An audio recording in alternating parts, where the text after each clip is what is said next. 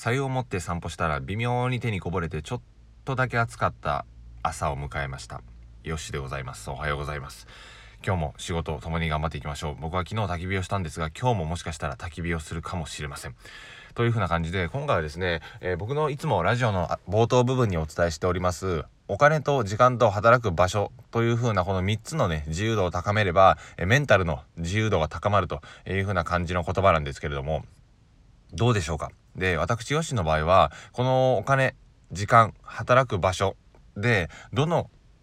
ものが一番大切だったかっていうと、ダントツでね、時間だったんですよ。ダントツで時間に重きを置いた人生を送りたかった。つまり、あの、束縛のない自由な人生を送りたかったわけなんですよね。で、あの、サラリーマンをやってる時は、お金がもらえていました。で、結構もらえていて、といっても手取り17万ぐらいですけど、僕にとってはね、これもう十分だったんですよ。あの、一人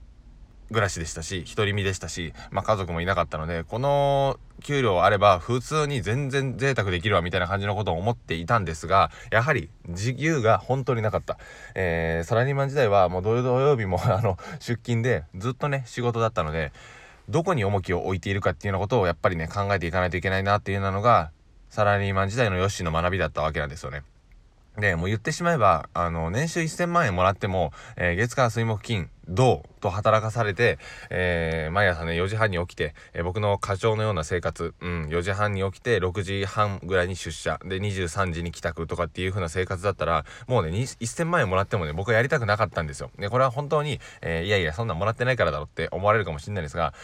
本当にでもこれはそうなんですよね。それだったらもう田舎で自由に生きて、でも年収2、300万、2、300万、うん、ぐらいでも全然いいと思って、えー、僕は起業をスタートしたわけなんですね。で、実際、2、300万を超えるところに行って、来て、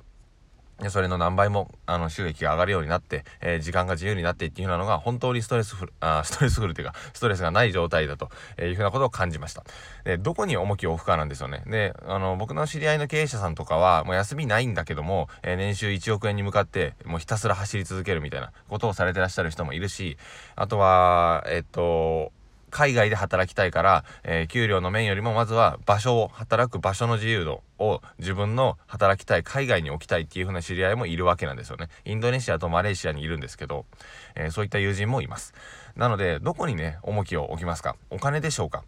働く場所でしょうか？それともヨッシーのように時間でしょうか？ここをね自分の中で優先度であったりあのバランスを考えて生活していく必要があるんじゃないかなと思います。で僕はね昨日も今日も焚き火をするって言ったんですが、えー、東京で働いてた時考えるとそんなことは絶対できませんでした。時間もないし場所も無理だから。という風な理由なんですよね。で自分が好きなのはやはり自然であったりだとか。うん。